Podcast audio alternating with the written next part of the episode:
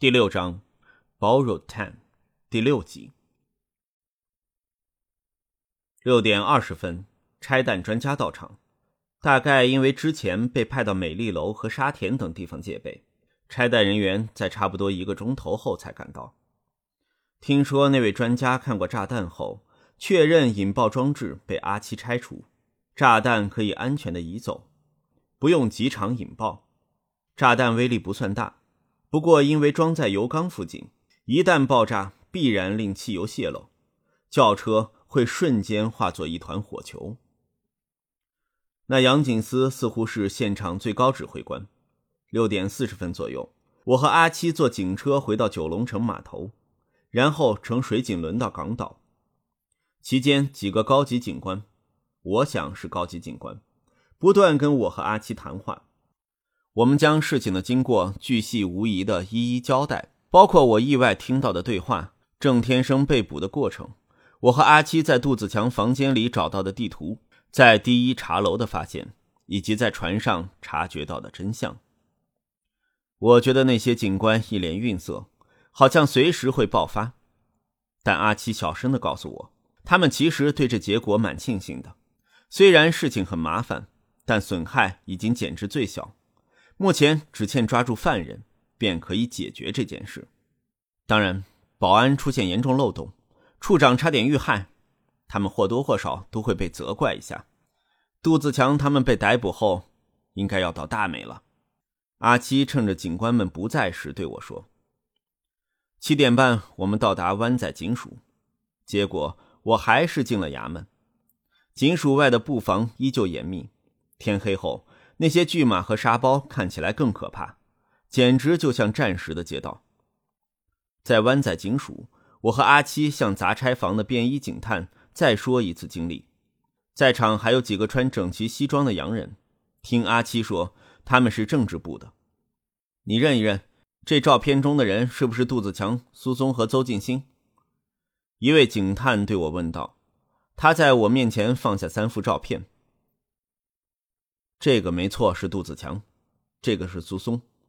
至于姓邹的，我不是很清楚，我只听过他的声音，没看到样子。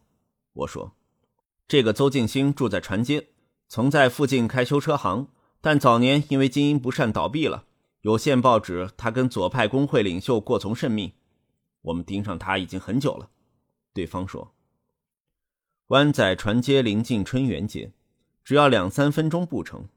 难怪苏松说邹师傅住得近，而且他原来是修车师傅。那么杜自强和苏松当耳，分散一号车司机的注意，由他动手放炸弹便很合理。你现在别回家，伙计会在几个钟头内入屋拘捕杜子强他们。阿七说：“会用武力吗？”我问。房东何先生夫妇是好人，他们是无辜的。我知道，我会跟手足说明。他们不会乱来。还好大哥今晚有事不回家，否则我更担心了。我想打电话通知贺先生，说我今晚在朋友家过夜。我说：“喂，你不是想提示犯人逃跑吧？”一名便衣探员以不友善的语气说：“如果他是犯人的同伙，他便不会冒险揭发这阴谋了。”阿七替我解释道。那位探员努努嘴，没有继续刁难我。我在电话跟何先生说留在朋友家，又说明了大哥因公事晚上不回来。何先生只是简单的回答一句“嗯嗯”。几个钟头后，一大群武警警察冲进寓所内，他和太太应该会吓得半死吧。不过这是无可奈何的事，他只能认命了。我之后便被安排在杂差房一角等候。探员们要我听听邹师傅的声音，确认他是犯人。虽然之前那个探员对我不甚友善，但他也主动问我要不要吃饭，给我从饭堂买了一碗蛮好吃的排骨饭。今天没错，很辛苦，经历也很可怕，但两餐都吃得饱饱的，真是塞翁失马。以前每次大哥赚到钱，都会带我吃好料，可惜这次我不能反过来请他吃饭。只是我不知道他会不会觉得在警署吃饭不吉利，吃不下呢。晚上十点多，阿七来杂差房探望我，他换上一身制服，还配备了头盔，腰间的装备也好像比平时多。看来他们准备行动。便衣探员拿人，军医警员便做支援，防止骚乱。一脸无赖相的阿三跟他一起来，害我吓了一跳。没料到阿三居然对我笑了笑，说：“好家伙，干得不错嘛。”他们离去后，我在杂差房的长椅上打瞌睡，被声音吵醒时已是晚上十二点半。你这混蛋，竟敢太岁头上动土，想杀害我们处长！爱国无罪，抗暴有理！妈的，喊口号的声音有点尖，我认得是苏松。我坐在房间角落一张木长椅上，前方的桌子堆满文件档案，恰好遮挡着我，而我可以在文件堆间的空隙偷看。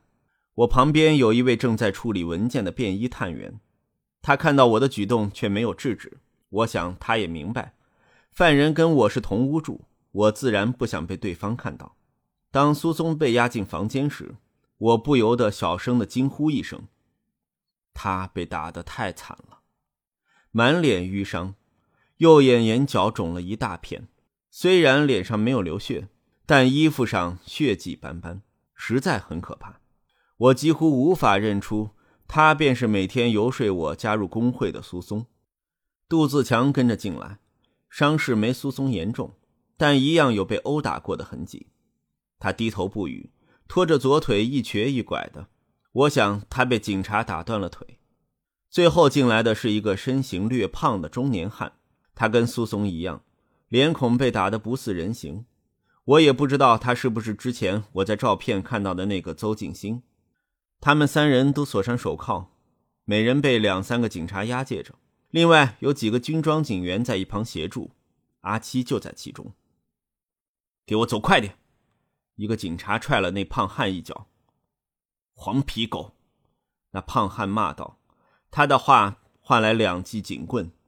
不过正因为他开了口，我便确认他的身份了。我对身旁的警员说：“没错，那便是邹师傅，跟前天我听到的声音一样。”那警员点点头，离开座位，跟一名穿浅蓝色长袖衬衫、看似他上司的男人轻声说了几句。杜自强他们分别被押进三个小房间，我想警察们要继续拷问吧。我可不敢想象，他们三个还要吃多大的苦头。阿七向我走过来，何先生夫妇受了点惊，但伙计们都很小心，没有拆掉你们房间的墙。他笑道：“作为证物的地图也找来了，这案件告一段落。今天辛苦你了。”虽然我想说几句客套话。说自己不辛苦，但老实说，今天辛苦的要命。Attention！门口忽然传来一声。之前在拦截一号车时遇上的杨景思走进房间，所有警员立正行礼。那个副手人在他身旁，那景思样子比之前轻松的多。我猜是因为顺利拘捕犯人，可以向处长交代的缘故。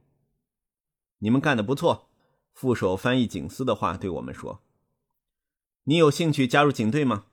葛景思听过你今天的表现，认为非常出色。警方正渴求像你这种头脑灵活的人才。申请加入警队要有两名铺保。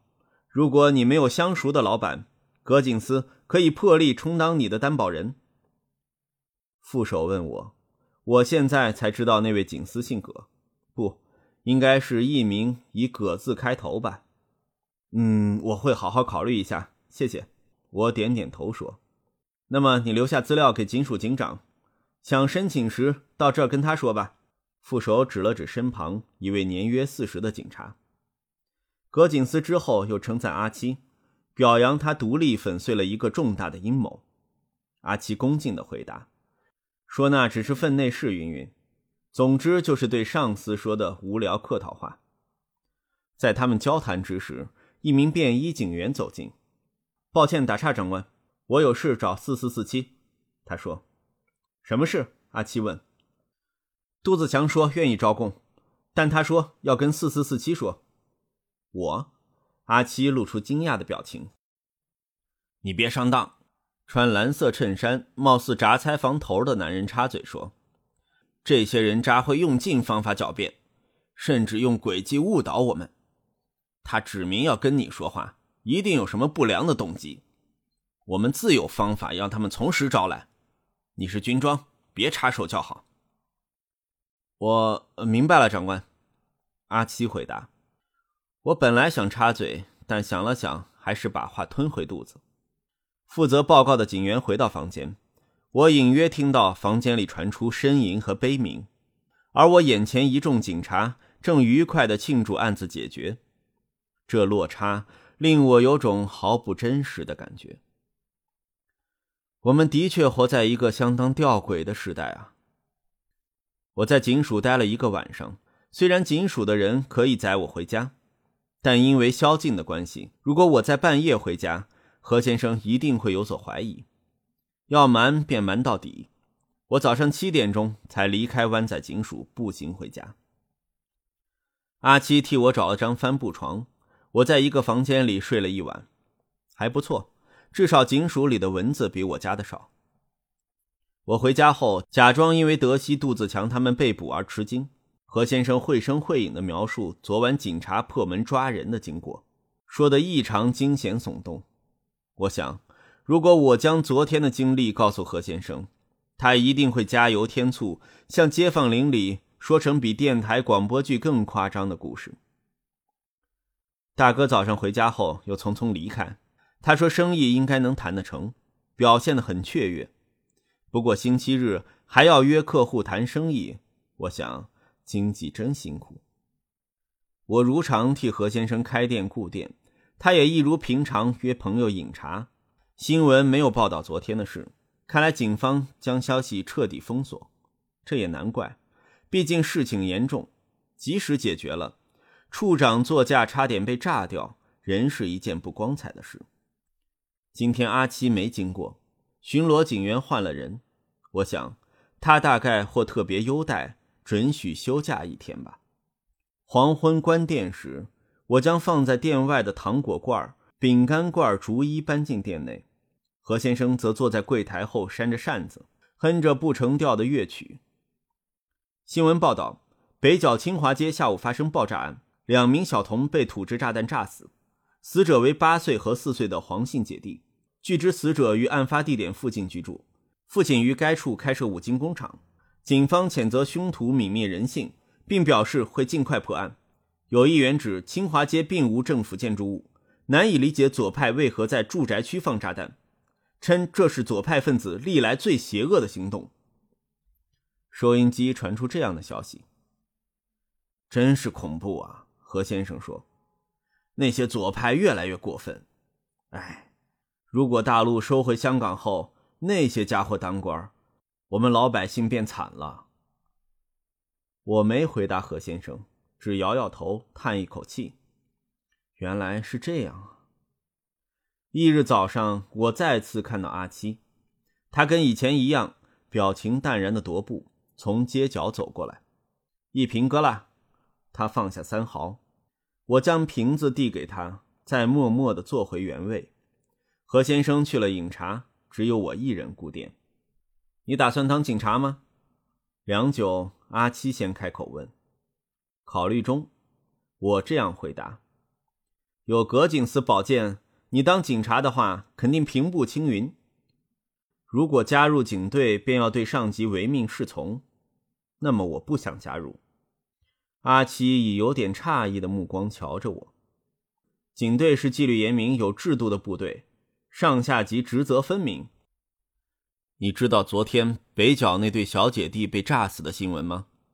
我打断阿七的说教，平静地说：“哦，知道，他们好可怜。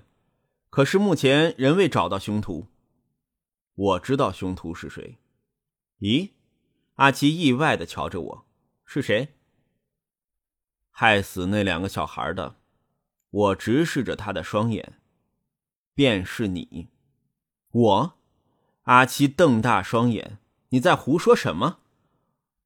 炸弹不是你放的，但因为你的愚昧迂腐，所以他们才会死。”我说：“杜自强要找你，你被那个杂差房探长说两句，便连屁都不敢放。杜自强就是要告诉你北角的事啊。怎怎么说？我说过，我听到邹静心吩咐杜子强和苏松从北角出发，跟他们在据点会合。杜子强他们出门时两手空空，到第一茶楼时却提着炸弹。即是说，他们是到北角接炸弹。我们不知道他们拿炸弹的详情，但我记得地图上北角清华街的位置上有些铅笔痕，邹师傅很可能特意点出来给杜子强他们看。从炸弹制造者手上接过炸弹必须很小心。我不是说炸弹的危险，而是制造者曝光的危险。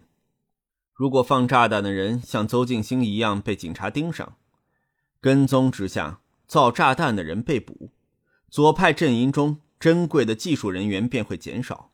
我顿了顿，看到阿七一脸呆然，便继续说：“所以，我相信他们不会用亲自见面交收这种方法。最简单的便是预约一个时间地点，炸弹制造者将炸弹提早放在该位置。”然后让敢死队取用。杜自强便是想告诉你这项情报，因为他们深夜被捕，来不及通知造炸弹的人，对方便如约放下第二个炸弹，可是没人接收，最后被好奇的小孩子当成玩具，酿成惨剧。你记得我说过，姓邹的提过，连续几天会有第二波、第三波袭击吧？杜自强。想告诉我这件事？为什么是我？他可以直接跟杂差房的伙计说啊！阿七神色紧张的嚷道，他的表情跟他身上的制服毫不搭调。在杂差房被殴打、被拷问是常识，你认为告诉那些家伙，他们会相信吗？杜自强就是知道你为人正直，在街坊之间有口碑，才指名找你。可是你因为上级的几句话便放弃了，当时你也犹豫过吧？因为你知道杜自强跟苏松不一样，他不是狂热者，只是个不幸的人。可是你无视自己信任的事实，为了保住自己的工作和在警署的人际关系，听从那你不认同的命令。我，我，阿七无法反驳。你为了什么警队的价值，连命也可以不要，去拆一号车的炸弹？可是，昨天有两个无辜的小孩，却因为你失去宝贵的性命。你要保护的到底是警察的招牌，还是市民的安全？你效忠的是港英政权，还是香港市民？我以平淡的语气问道：“你，到底为什么要当警察？”阿七默然无语，他放下只喝了两口的汽水，缓步离去。看到他失落的背影，我觉得自己说的有点过分，毕竟我也没有资格说些正气凛然的话。我想，翌日见面时，请他喝可乐当赔罪吧。可是翌日阿七没有现身，再之后几天也没有。因为何先生在警署有些人脉，于是我问何先生，知不知道为什么连续几天没见到阿七？四四四七，谁呀？我不记得他们的号码了。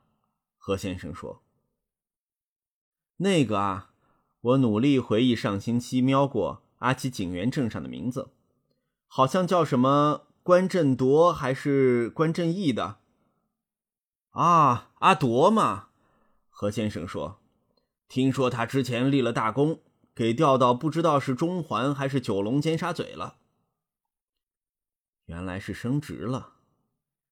这样便算吧，我可以省下一瓶可乐的钱。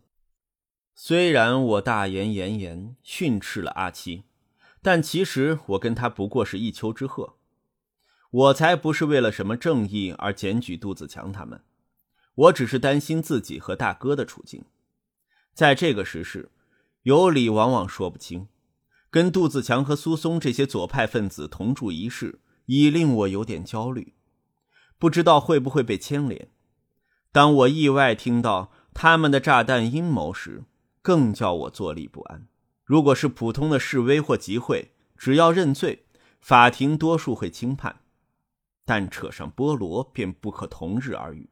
我和大哥有可能被冤枉成杜子强的同党，要自保，便要先发制人，解决邹师傅一伙。本来我只打算替阿七找到证据，便功成身退。正所谓朝中有人好办事，有阿七证明我是举报者。苏松如何说？杂差房的探员如何想多抓几个人邀功？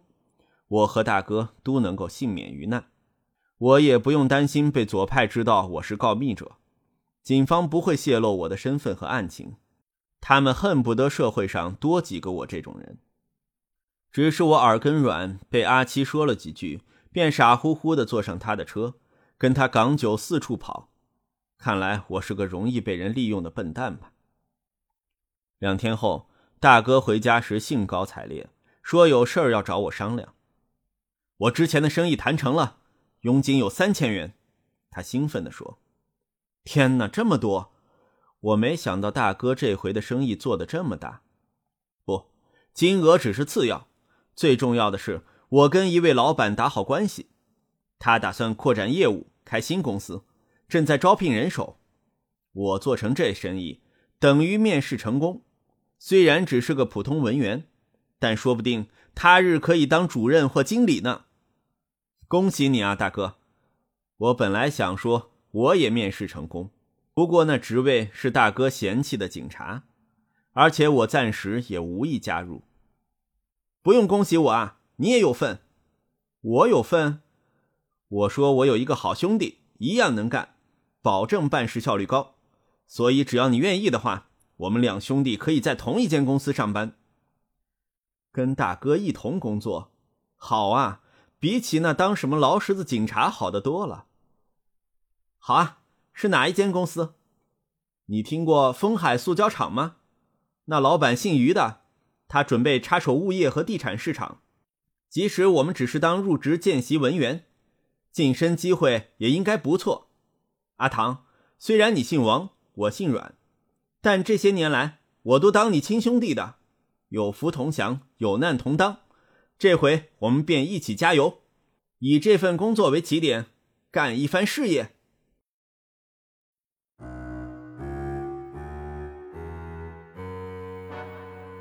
从过去到现在，从躁动到理智，从无序到有序，六宗发生在香港历史上关键年份的案件。串联起一个警探传奇的一生，勾勒出一个城市、一个时代的故事，交织成一部最具本土味道的写实派犯罪史诗。